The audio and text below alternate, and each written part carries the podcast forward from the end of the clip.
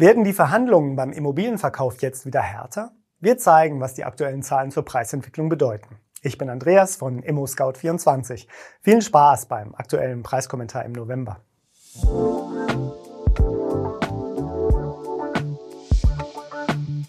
Zwischen Angebotspreisen und Transaktionspreisen liegen meist zähe Verhandlungen. Was aber macht man, wenn der Immobilienmarkt leergefegt und das Geld für Kredite billig zu haben ist? Man nimmt, was man bekommen kann. Zu Preisverhandlungen kommt es nur, wenn man es eigentlich nicht nötig hat zu kaufen. Doch genau das verändert sich gerade. Vor allem, weil die Zinsen so stark gestiegen sind, gibt es ab sofort wieder einen größeren Verhandlungsspielraum beim Immobilienkauf. ImmoScout24 Geschäftsführer Dr. Thomas Schröter nennt das Phänomen beim Namen. Der Immobilienmarkt befinde sich in einer Phase der Anpassung an die neue ökonomische Realität.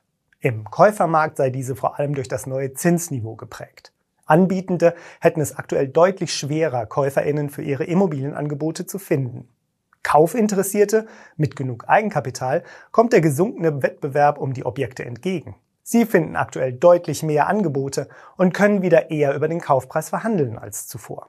Ist jetzt ein guter Zeitpunkt zu verkaufen? Wenn Sie einen Verkauf bereits planen, sollten Sie jetzt loslegen. Bei uns finden Sie schnell den passenden Makler oder Maklerin aus Ihrer Region. Schauen Sie gleich einmal rein. Ich freue mich auf Sie. Weitere Beweise für die aktuelle Marktentwicklung liefert der Verband Deutscher Pfandbriefbanken VDP. Wenn es um zuverlässige Transaktionsdaten geht, ist der VDP eine gute Quelle. Über einen Index werden die Transaktionspreise der Immobilien quartalsweise überwacht. Grundlage sind rund 60.000 Daten von 700 im VDP vereinten Banken.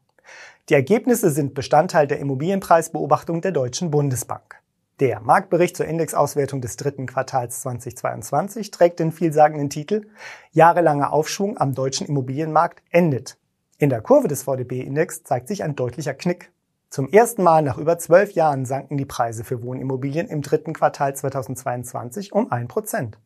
Im Vergleich zum Vorjahresquartal gibt es aber immer noch ein Plus von 4,7 Prozent, aber eben nicht mehr 8,7 Prozent wie noch im dritten Quartal 21. Bei Ein- und Zweifamilienhäusern sehen die Preise noch glimpflich aus. Bei Mehrfamilienhäusern ging es dagegen verglichen mit dem zweiten Quartal 2022 um knapp zwei Prozent bergab. In den Top 7 Metropolen war der Wohnungsmarkt stabiler, aber sogar hier sanken die Preise im Vergleich zum Vorquartal um 0,7 Prozent. Befinden wir uns also an einem Kipppunkt? Noch ist bei den Preisen nicht die Luft raus, aber die Tendenzen zeigen immer deutlicher in Richtung eines Preisabschwungs. Auch die Daten von Value Data Insight und dem Makler-Softwarehersteller FIO deuten auf einen Rückgang der Preise hin.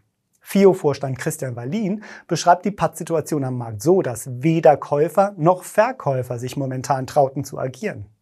KäuferInnen würden darauf warten, dass die Preise weiterfallen und die Verkäuferseite hätte die neue Marktrealität noch nicht akzeptiert.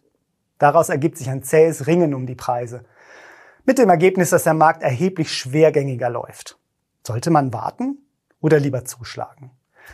Laut Wallin ist beim Immobilienkauf auf beiden Seiten Eile geboten. Vor allem beim Verkauf sollte man schnell handeln, weil zumindest kurzfristig keine positiven Preisentwicklungen zu erwarten seien. Auf Käuferinnen, die auf sinkende Preise hoffen, könnte eine ungute Situation zukommen, wenn die weiter steigenden Zinsen und Finanzierungskosten die mühsam verhandelten Preisabschläge gleich wieder auffressen. Damit sind wir am Ende unseres ImmoScout24 Preiskommentars im November. Den Link zu diesem Preiskommentar finden Sie auch in der Beschreibung. Wenn Ihnen unser Beitrag gefällt, schenken Sie uns einen Daumen hoch und abonnieren Sie uns. Vielen Dank für Ihr Interesse und bis zum nächsten Mal.